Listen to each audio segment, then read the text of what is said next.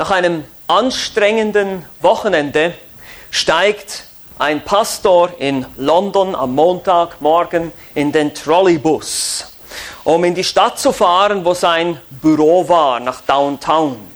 Er bezahlte dem Busfahrer den Preis für das Ticket, aber dieser gab ihm zu viel Wechselgeld raus. Und so setzte sich der Pastor hin und begann das Geld zu zählen und er zählte es nochmal und er zählte es nochmal, zählte es nochmal durch. Und dann stand er in der Versuchung, vielleicht kennt ihr das ja auch, zu rationalisieren. Ja, ist doch wunderbar, wie Gott uns manchmal versorgen kann. Ne? Ja, das, ich habe sowieso im Moment gerade ein bisschen ein Loch in der Tasche finanziell und ja, es reicht dann vielleicht fürs nächste Mittagessen. Ja, des Herrn Wege sind wunderbar. Ja, aber er dachte darüber nach und er dachte weiter darüber nach, wie es halt finanziell knapp aussieht im Moment für ihn und wie es schwierig ist. Er kämpfte mit sich selbst sozusagen, bis, fast, bis er fast am Ziel war in Downtown, wo er aussteigen musste. Aber dann überwand er sich schließlich und stand auf und ging zum Busfahrer und sagte ihm, das muss ein Versehen sein, Sie haben mir wahrscheinlich zu viel Wechselgeld gegeben. dann schaute ihn der Busfahrer an und sagte, das war kein Versehen. Ich habe Ihnen absichtlich zu viel Wechselgeld gegeben. Sie haben am Sonntag über Ehrlichkeit gepredigt und ich wollte sehen, ob das wirklich so ist bei Ihnen. Nun, diese Geschichte illustriert, was uns allen passieren könnte. Was passiert, wenn jemand deinen Glauben testet?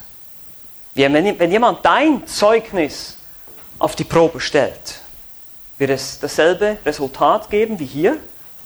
Und ihr seht, manchmal geht das nicht ohne Kampf.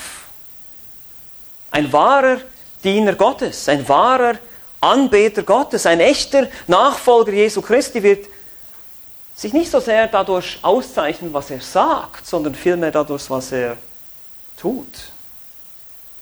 Und ich möchte uns heute herausfordern mit diesem Text hier, den wir gemeinsam studieren, über diese Situation nachzudenken, in die dieser Pastor kam und das kann auch dir passieren.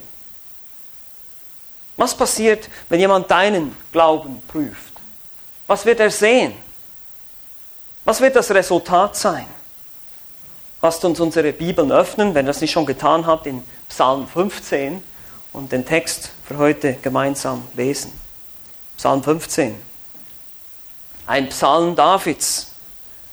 Herr, wer darf weilen in deinem Zelt?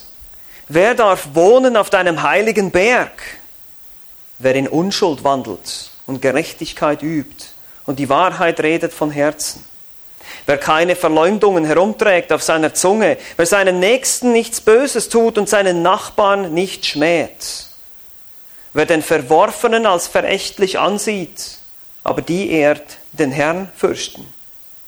Wer, wenn er etwas zu seinem Schaden geschworen hat, es dennoch hält, wer sein Geld nicht um Wucherzinsen gibt und keine Bestechung annimmt gegen den Unschuldigen. Wer dies tut, wird ewiglich nicht wanken. Soweit der Text. Nun die Psalmen. Wir kennen die Psalmen, das Buch der Psalmen. Es ist das Gesangsbuch Israel. Wir lieben alle die Psalmen, weil diese so eine breite Palette an Theologie liefern, die aber sehr eng mit dem praktischen Leben verbunden sind mit Erfahrungen, kämpfend mit verschiedenen praktischen Aspekten des Lebens sehen wir die Psalmisten, wie sie zu Gott rufen, zu Gott schreien, manchmal sogar fragen, mein Gott, warum? Dieser Psalm hier ist aber eher ein Weisheitspsalm. Es ist zwar ein Gebet, es ist in Form eines Gebets dargebracht, aber es, ist, es hat eine belehrende Wirkung. Herr, wer darf weilen in deinem Zelt? Wen nimmst du an? Wie sieht die Person aus, die in der Gegenwart Gottes lebt? Hat das eine belehrende Wirkung für uns? Eine, vielleicht eine ernüchternde, vielleicht eine Erinnerung an dich? Wenn du dich Christ nennst, wenn du sagst, ich bin ein gottesfürchtiger Mensch, ja, wie sieht denn dein Leben aus? Lebst du auch, was du bekennst? Das ist die Erinnerung, die uns dieser Psalm gibt, dieses Gebet hier. Diese Frage hier wird bewegt. Wie soll ein echter Anbeter Gottes sein? Wie soll er sozusagen aussehen? Oder was tut dieser Mensch gewohnheitsmäßig? Die Frage, die wir uns heute stellen, ist, wer darf in Gottes Gegenwart wohnen? Oder man könnte es auch so formulieren, wer wohnt in Gottes Gegenwart? Weil wenn du, je mehr Zeit du mit Gott verbringst, je mehr Zeit du zu Jesu Füßen sitzt, desto mehr wird das Auswirkungen haben auf dein Leben. Du kannst nicht mit diesem heiligen, gerechten, liebevollen Gott unterwegs sein und es hat überhaupt keine Auswirkungen auf dein Leben. Das geht nicht. Das kann nicht sein. Dann bist du nicht unterwegs mit ihm. Dann lebst du nicht mit ihm. Dann lebst du nicht in seiner Gegenwart hier, auf seinem heiligen Berg, in seinem Zelt. Das ist die Idee hier, Gottes Gegenwart. Heute wird oft über eine Beziehung gesprochen. Hast du eine Beziehung zu Jesus? Hast du eine Beziehung zu Gott? Das ist richtig. Aber diese Beziehung, wie sieht die aus? Was hat diese Beziehung auf dich für Auswirkungen, für einen Einfluss? Das ist die Frage, die hier gestellt wird. Die David hier stellt. Seht euch das an, Vers 1. Wer darf weilen? Das ist eigentlich ein Wort, das so viel bedeutet, sich als Fremder an einem Ort aufhalten. Ein Ausländer, der die Gastfreundlichkeit und das Wohlwollen des jeweiligen Landes genießt. Als Gast bei dir wohnen. Weil wir natürlich ursprünglich unpassend sind für die Gegenwart Gottes, sind wir wie Gäste, die bei ihm in seiner Gegenwart wohnen dürfen. Durch Vergebung unserer Sünden, durch den Glauben an Jesus Christus werden wir errettet. Wir haben ein Visa bekommen, sozusagen, bei Gott zu sein. Wir dürfen mit dem Herrn eine Beziehung haben, mit ihm leben in seiner Gegenwart und unter seiner Führung, seinem Schutz, seiner Herrschaft, aber eben als Fremder in einem Land. Das Zelt hier ist im Alten Testament der Ort, wo Gott seine Gegenwart manifestierte, die Stiftshütte, später der Tempel. Oder auch der heilige Berg, der Berg Zion, haben wir schon im letzten Mal gesehen. Zion, der Ort, wo Gott seinen Namen wohnen lässt, der abgesonderte Berg, den sich Gott ausgesucht hat, um darauf ein Heiligtum zu haben. Und das Wort wohnen, shaken, ist ähnlich, ist parallel zu weilen als Gast. Also der generelle Gedanke hier ist, wem gibt Jahwe die Erlaubnis, in seiner Gegenwart zu treten? Wen nimmt Gott an? Wie sieht diese Person aus? Wie ist eine solche Person? Und was zählt hier, was interessant ist, wenn wir den ganzen Text betrachten, ist, es geht hier um deinen Wandel. Das sind alles Dinge, die jemand tut. Und ganz interessant ist auch, vielfach werden die Handlungen mit sogenannten Partizipien ausgedrückt. Das ist vielleicht jetzt ein grammatischer Begriff, der vielleicht nicht so hilfreich ist, aber ein Partizip ist etwas, es drückt aus, was man gewohnheitsmäßig tut. Also, wer wandelnd ist in Unschuld, wer Gerechtigkeit übend ist, müsste man das übersetzen hier vom Hebräischen direkt. Und es drückt diese Charakteristik aus, dieses gewohnheitsmäßige Muster im Leben dieses Menschen. Das ist, was er ist. Nicht, was er tut, um gerettet zu werden, sondern er tut diese Dinge, weil er gerettet ist. Und deshalb ist die Frage, wie wirkt sich das Christentum auf dein Privatleben aus? Frönst du geheimen Sünden unter der Woche gelüstest, lügst, betrügst, streitest, lebst in einer verbotenen Beziehung, bist geizig, unbelehrbar, bitter, undankbar. dann kommst du zum Sonntag hierher, setzt dein Lächeln auf. Ich bin ein toller Christ. Wie sieht's aus? In keinster Weise interessiert sich Gott für unsere fromme Show. In keinster Weise. Aber er interessiert sich für dein Herz und dein Wandel. Wer darf in Gottes Gegenwart wohnen oder wer wohnt in Gottes Gegenwart? Wie gesagt, dieser Psalm hier lehrt nicht Werksgerechtigkeit. Das ist ein alttestamentlicher Psalm und deshalb ist, und, und das ist nur ein Ausschnitt der Weisheit. Das ist nicht die gesamte Weisheit. Hier geht es nicht darum, einen Menschen zu zeigen, hey, du musst diese Dinge tun, damit du gerettet wirst. Das wäre Religion, das wäre Werksgerechtigkeit. Das ist nicht der Gedanke hier. Der Gedanke ist, jemand, der an Gott glaubt, Und dieser Glaube wurde ihm zur Gerechtigkeit angerechnet. Das ist das Evangelium. Du wirst nicht gerettet durch deine Werke. Du wirst nicht gerettet, indem du versuchst, ein guter Mensch zu sein. Darum geht es hier überhaupt nicht. Sondern es geht darum zu schauen, ich glaube an Jesus Christus, ich glaube an den Gott der Bibel, ich glaube, dass ich eine Beziehung habe zu ihm. Wie sieht mein Leben aus? Wie sollte es aussehen?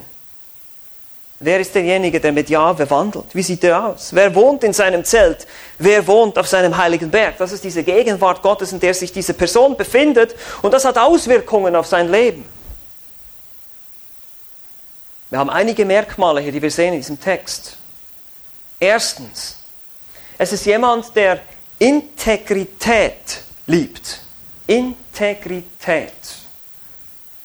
Das heißt, ganz einfach gesagt, es ist jemand, der der wandelt, was er behauptet zu glauben. Er lebt, was er behauptet zu glauben. Wer wandelt? Wie gesagt, wandelnd hier im Hebräischen. Wandeln bezeichnet den täglichen Lebenswandel. Wie im Psalm 1. Wohl dem, der nicht wandelt nach dem Rat der Gottlosen. Und wie wandelt der hier in dem Text? Das heißt hier in Unschuld Tamim, ein Wort, welches mit makellosen Opfern in Verbindung steht. Es hat mit einer Reinheit zu tun, eben Integrität, Echtheit. Da ist nichts Verstecktes, da ist nichts, was man irgendwie nicht wissen darf über diesen Menschen. Du darfst nach Hause gehen zu ihm und alle seine Schränke aufmachen und da ist nichts drin, was er denkt, oh, das darf niemand sehen. Das ist ein ehrlicher Mensch, ein integrer Mensch. Und er wandelt in Unschuld und er praktiziert Gerechtigkeit. Boel Zedek. Gerechtigkeit praktizierend. Das ist eine Gewohnheit, das ist ein Muster. Weil er mit Gott unterwegs ist, hat das auf ihn abgefärbt sozusagen. Und es lebt er so. Alles, was recht ist vor Gott, ist die Idee hinter dem Begriff Gerechtigkeit. Es ist eben jemand, der Integrität liebt. Denk nochmal an den, an den Pastoren da in, in London. Er kämpfte mit sich selbst. Er, er, brachte es aber nicht übers Herz, letztlich unehrlich zu sein, obwohl er versucht hat, das zu rationalisieren. Ja, ja, das kann ja, ja, kann ja sein, dass ich jetzt hier einfach Gottes Gnade erlebe und seine Versorgung. Nein, er wusste, ich will Gerechtigkeit praktizieren. Ich habe das gerade gepredigt am Sonntag. Und genau das war überzeugend am Ende auch ein Zeugnis für den Busfahrer. Und das, das möchte ich, dass wir das verstehen. Wenn du gerettet bist, wenn du eine wahre Beziehung zu Christus hast, dann sehnst du dich nach dieser Gerechtigkeit. Dann sehnst du dich, dann hast du ein Verlangen danach, so zu leben. Da muss man dich nicht dazu zwingen mit Regeln und Gesetzen, die von außen kommen, mit den zehn Geboten. Man muss dir das alles anhämmern und sagen, du musst das tun und das tun und das tun. Nein, du hast ein Verlangen, du möchtest das tun. Es entspricht deinem Wesen. Eben deshalb ist es so wichtig, diese Partizipien. Er ist wandelnd. Er ist redend. Das, das, sind, das sind Ausdrücke seines, seines Wesens hier, Eigenschaften. Wie gesagt, nicht Errettung aus Werken, sondern es ist das Resultat, wenn jemand tatsächlich errettet ist, eine tatsächliche wahre Beziehung hat zu diesem Gott. Es geht hier darum, jemand zu sein. Und das kannst du nur, wenn du von neuem geboren wirst. Das sagt die Schrift. Wir sind alle Sünder. Wir haben alle die Gerechtigkeit Gottes nicht erreicht. Wir erreichen diesen Maßstab nicht. Wir können nur gerettet werden, indem wir an Christus glauben, an sein Werk am Kreuz, dass er da für unsere Sünde bezahlt hat. Und wenn du das glaubst, dann kriegst du den Heiligen Geist geschenkt. Du kriegst ein neues Herz, du bekommst neues Leben, ein neues Lebensprinzip ist in deinem Innern. Und dann willst du diese Dinge. Dann plötzlich ist es kein Krampf mehr, keine Religion mehr, sondern du möchtest das tun. Deshalb habe ich auch gesagt hier, der erste Punkt ist jemand, der Integrität liebt. Das ist nicht, den muss man nicht zwingen, sondern er weiß es selber, ich möchte das nicht, ich möchte das so tun. Ja, es gelingt uns nicht immer, weiß ich, gelingt uns nicht immer, aber wir möchten es tun, das ist unser innerstes Verlangen. Und genauso ist es mit dem zweiten Merkmal hier. Schaut euch das an. In den Versen 2, äh, 2a und 3 heißt es, also das ist jemand, der ehrliches Reden liebt. Da heißt es, die Wahrheit redet von Herzen. Wer keine Verleumdungen herumträgt auf seiner Zunge. Wie gesagt, er liebt diese Dinge. Er liebt Integrität. Er liebt ehrliches Reden. Weil du nämlich Gott liebst. Deshalb ist die wichtigste Frage in deinem Leben ist vielmehr, liebst du Jesus? Liebst du den dreieinigen Gott? Liebst du ihn? Dann wirst du auch die Dinge lieben, die er liebt. Und du wirst die Dinge hassen, die er hasst. Das werden wir noch sehen. Also er redet, er ist redend der Wahrheit. Alles, was mit der Realität übereinstimmt, keine Täuschung, keine Halbwahrheiten, keine Übertreibungen, keine Untertreibungen. Er ist einfach ehrlich, er redet die Wahrheit.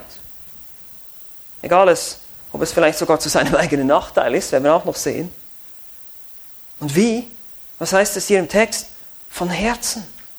Wörtlich in seinem Herzen. Und hier seht ihr wieder, woher das Ganze kommt. Es ist ein verändertes Herz. Es ist ein neues Leben in diesem Menschen am Wirken. Das Herz im hebräischen Denken ist nicht nur der Sitz der Emotionen und der Sentimentalität, so wie heute, sondern es ist der Sitz der Gedanken, des Planens, des Willens. Und dieser innere Mensch ist erneuert. Es ist ein Mensch, der durch den Glauben gerecht wurde und jetzt in der Gegenwart Jahwes leben darf und leben will.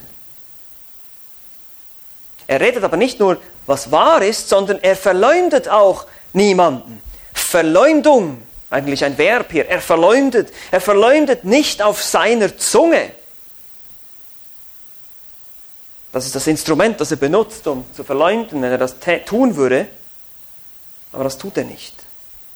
Es ist jemand, der ehrliches Reden liebt und deshalb ist er kein Lästerer, kein Verleumder. Meine Lieben, unser Reden ist ein guter Indikator für unsere Geistlichkeit. Wenn du mal wissen willst, wie geistlich du bist, dann nimm dich mal mit einem Aufnahmegerät auf den ganzen Tag und hör dir mal an, was du so alles redest. Dann weißt du, wie reif du bist, wie geistlich du bist. Was da rauskommt, sagt Jesus, ist nämlich genau das, was in unserem Herzen steckt. Ist es nicht so? Worüber sprichst du? Wie sprichst du? Über wen sprichst du?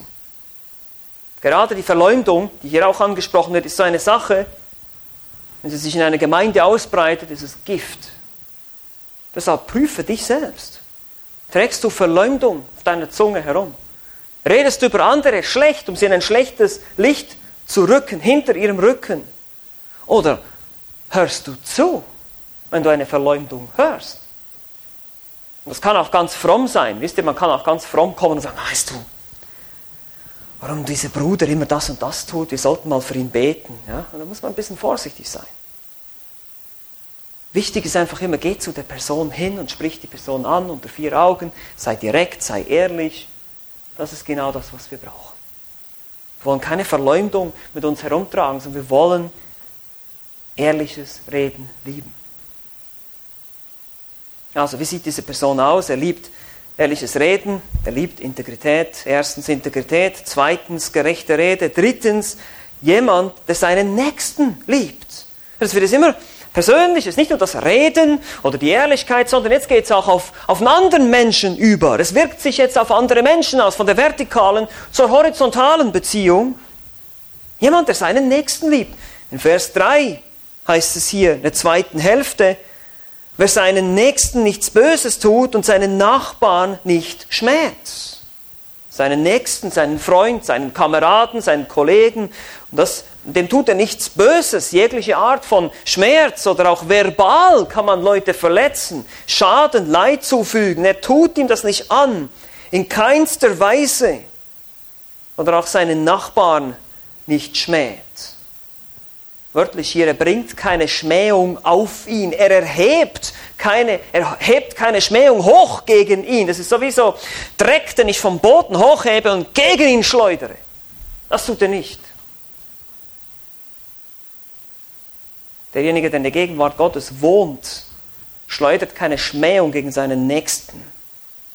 Der wahre Anbeter Gottes beginnt nicht mal damit, den Dreck vom Boden hochzuheben. Seht ihr, wie schnell das gehen kann? Wie schnell spotten wir, hören wir, sticheln wir, verachten wir? Ich muss mich immer wieder neu hinterfragen. Liebe ich Gott wirklich? Weil wenn ich Gott liebe, so sagt es auch der erste Johannesbrief, dann liebe ich auch die Geschwister, dann liebe ich auch den Bruder, dann liebe ich auch den Nächsten.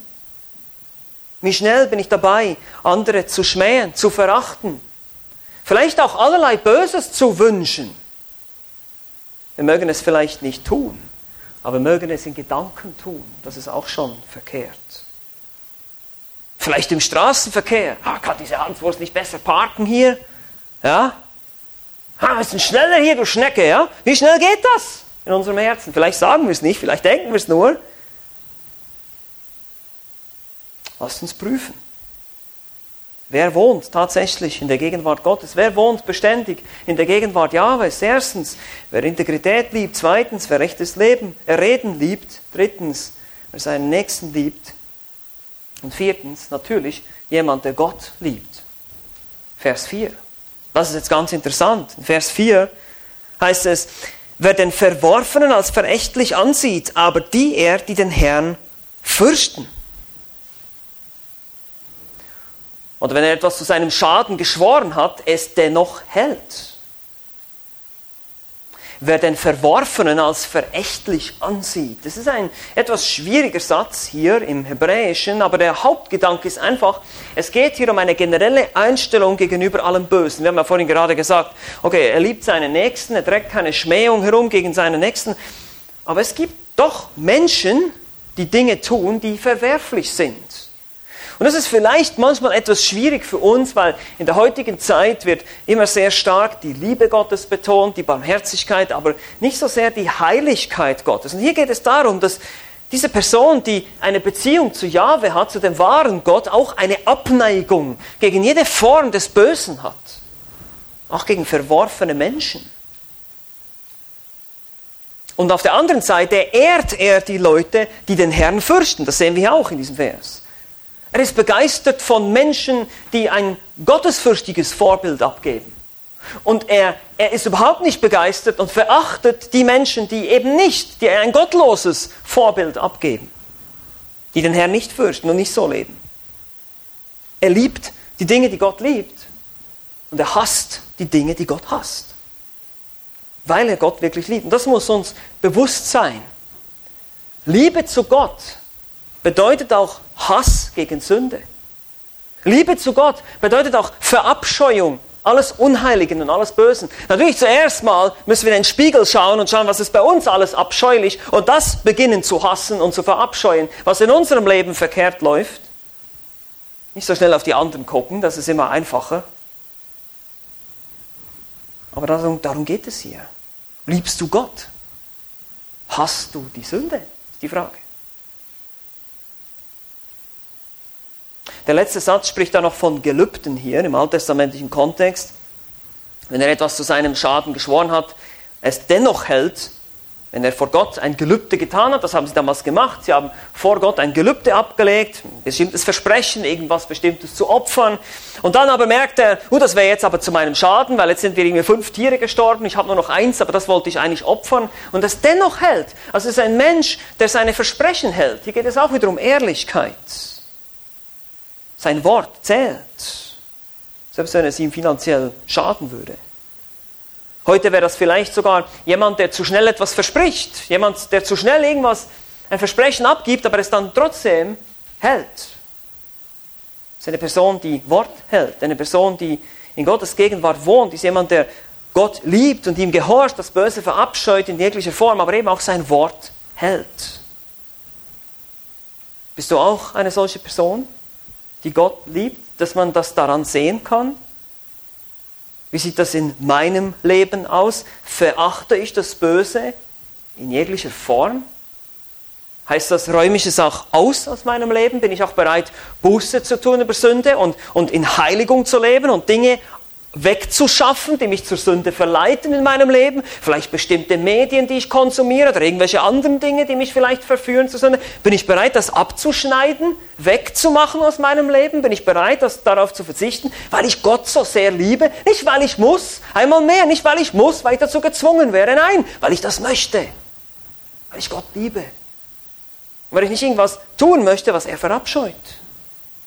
Wie sieht es aus in meinem Leben? Liebe ich Gott genug, um mit der Sünde aufzuhören? Das ist die Frage. Du kannst nicht Gott lieben und die Sünde. Es geht nicht. Können wir nicht. Leider lieben wir die Sünde zu oft, das weiß ich. Aber wir müssen diese Dinge verstehen und lernen und sagen, Ich muss in der Liebe Gottes wachsen. Ich muss in der Liebe zu Gott wachsen.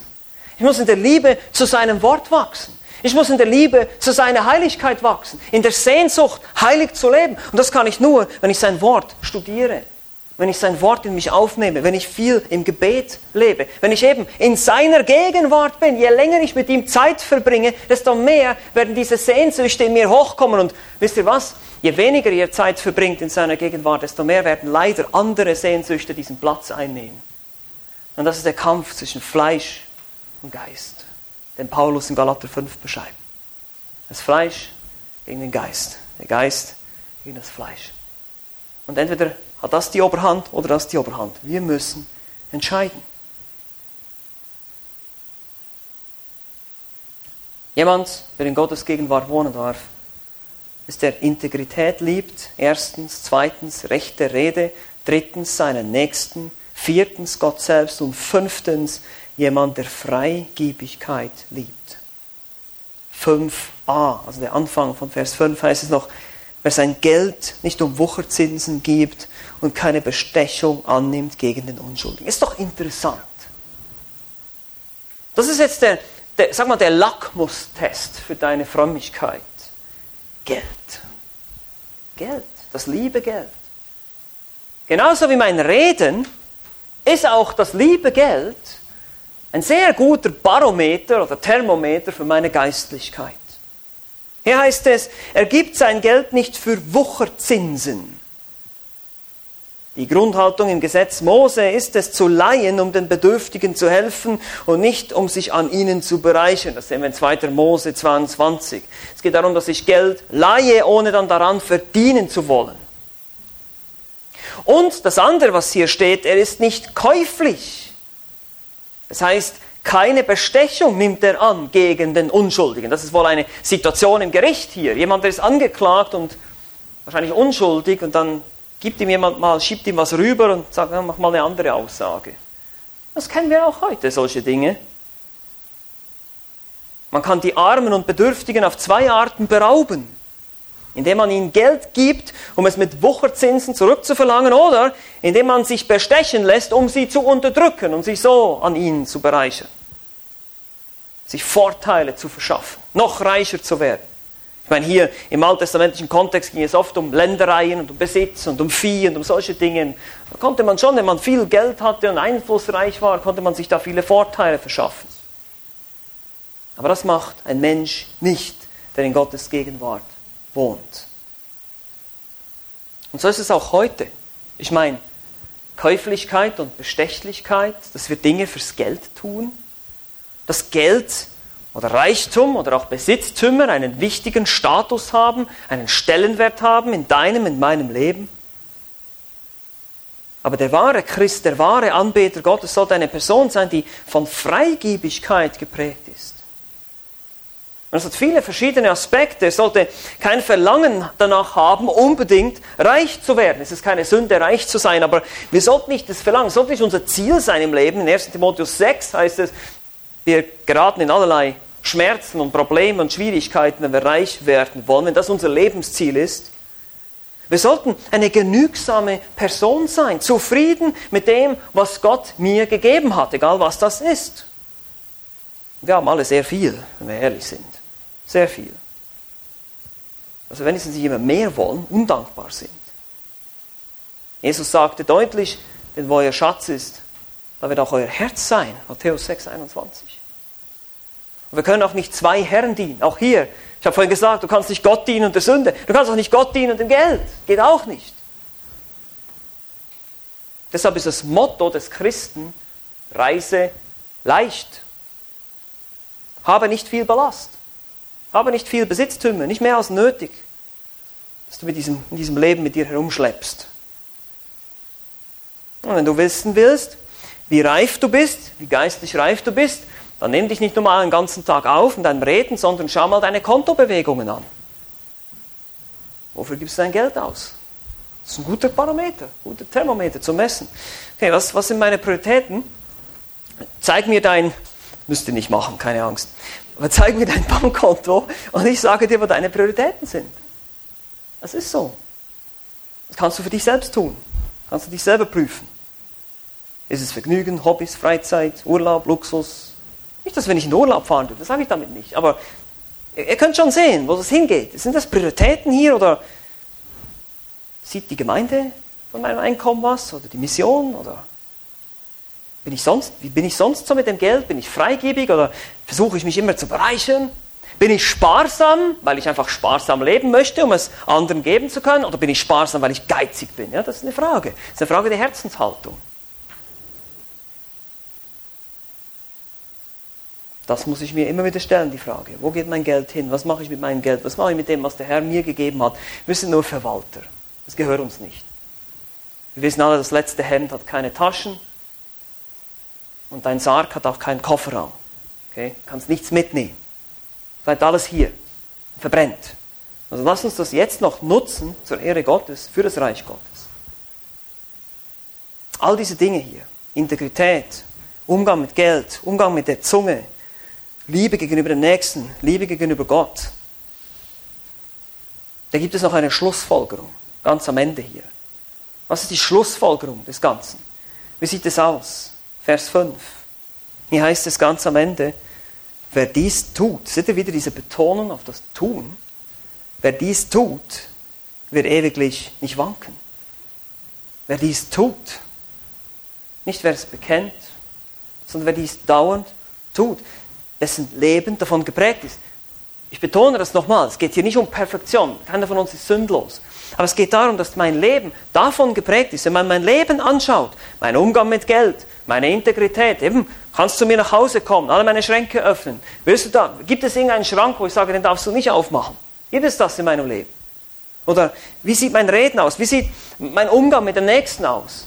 Bin ich bekannt dafür, ständig streitsüchtig zu sein, ständig mit jemandem Konflikt zu haben oder irgendwie sowas? Dann muss ich mich prüfen, ob ich wirklich in Gottes Gegenwart lebe. Liebe ich Integrität? Liebe ich rechte Rede? Liebe ich meinen Nächsten? Liebe ich Gott? Liebe ich es, freigebig zu sein, auch mit meinem Besitz? Dieser Mensch, der hat eine wahre Beziehung zu Christus. Dieser Mensch zeigt durch seinen Wandel, dass er tatsächlich ein Nachfolger Jesu Christi ist und der wird nicht wanken, er wird nicht stolpern in Ewigkeit. Die Idee ist, er wird nicht zu Fall kommen. Es geht um Stabilität, Festigkeit. Sprüche 10, Vers 30 heißt es auch, der Gerechte wird in Ewigkeit nicht wanken. Bedeutet das nun, dass diese Person nie Bedrängnis haben wird? Nie Krankheit haben wird? Nie Leid erfahren wird? Nein, natürlich nicht. Aber es geht hier um den ultimativen, den definitiven Zustand. Als neutestamentliche Gläubige wissen wir, dass das Endziel der Ungläubigen die ewige Verdammnis in der Hölle ist. Offenbarung 20, Vers 15. Und wenn ihr aber eine Person seid, die geprägt ist von Integrität, von rechter Rede, von Liebe zu Gott, von Liebe zum Nächsten, von Freigebigkeit, von all diesen Charakteristiken, dann seid ihr echt, dann zeigt ihr, dass euer Glaube echt ist. Er hat Früchte. Es gibt Konsequenzen von diesem Glauben.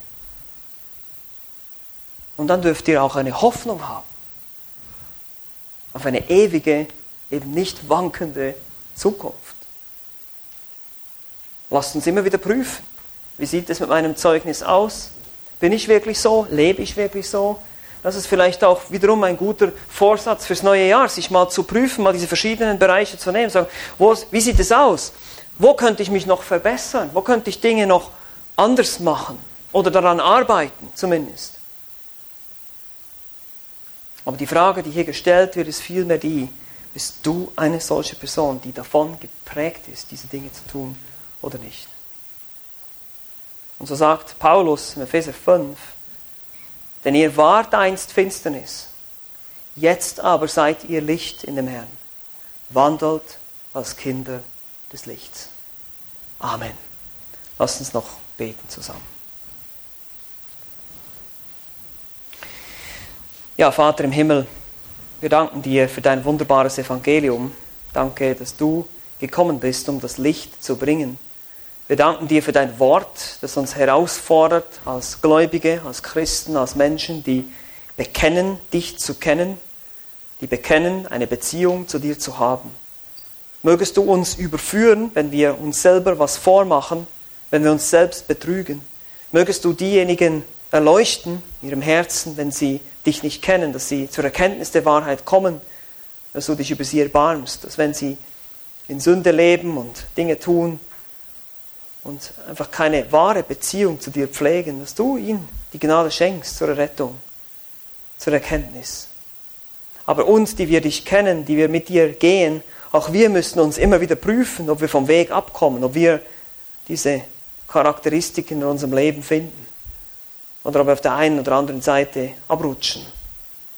Wir wollen uns immer wieder korrigieren lassen. Wir wollen uns immer wieder von deinem Wort erneuern lassen, Herr, neu motivieren lassen, auch in diesem neuen Jahr.